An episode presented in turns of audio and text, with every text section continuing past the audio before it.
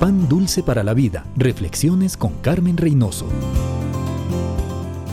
Todos enfrentamos problemas, pero hay algunos como Job, a los que las tribulaciones les caen en dosis mayores. Augusto Toplady nació de una familia acomodada en Inglaterra en 1740.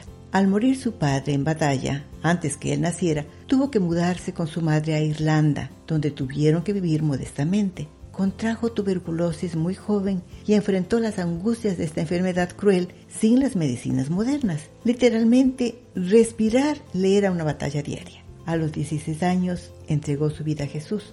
Se graduó del seminario en 1760 y sirvió como pastor en varias iglesias de Londres. La fortaleza de su vida y servicio la encontramos en las palabras del himno que él escribió. Roca de la eternidad, fuiste abierta tú por mí. Sé mi escondedero fiel, solo encuentro paz en ti. Rico, limpio manantial, en el cual lavado fui.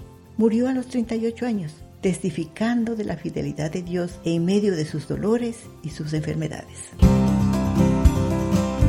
Pan dulce para la vida. Reflexiones con Carmen Reynoso.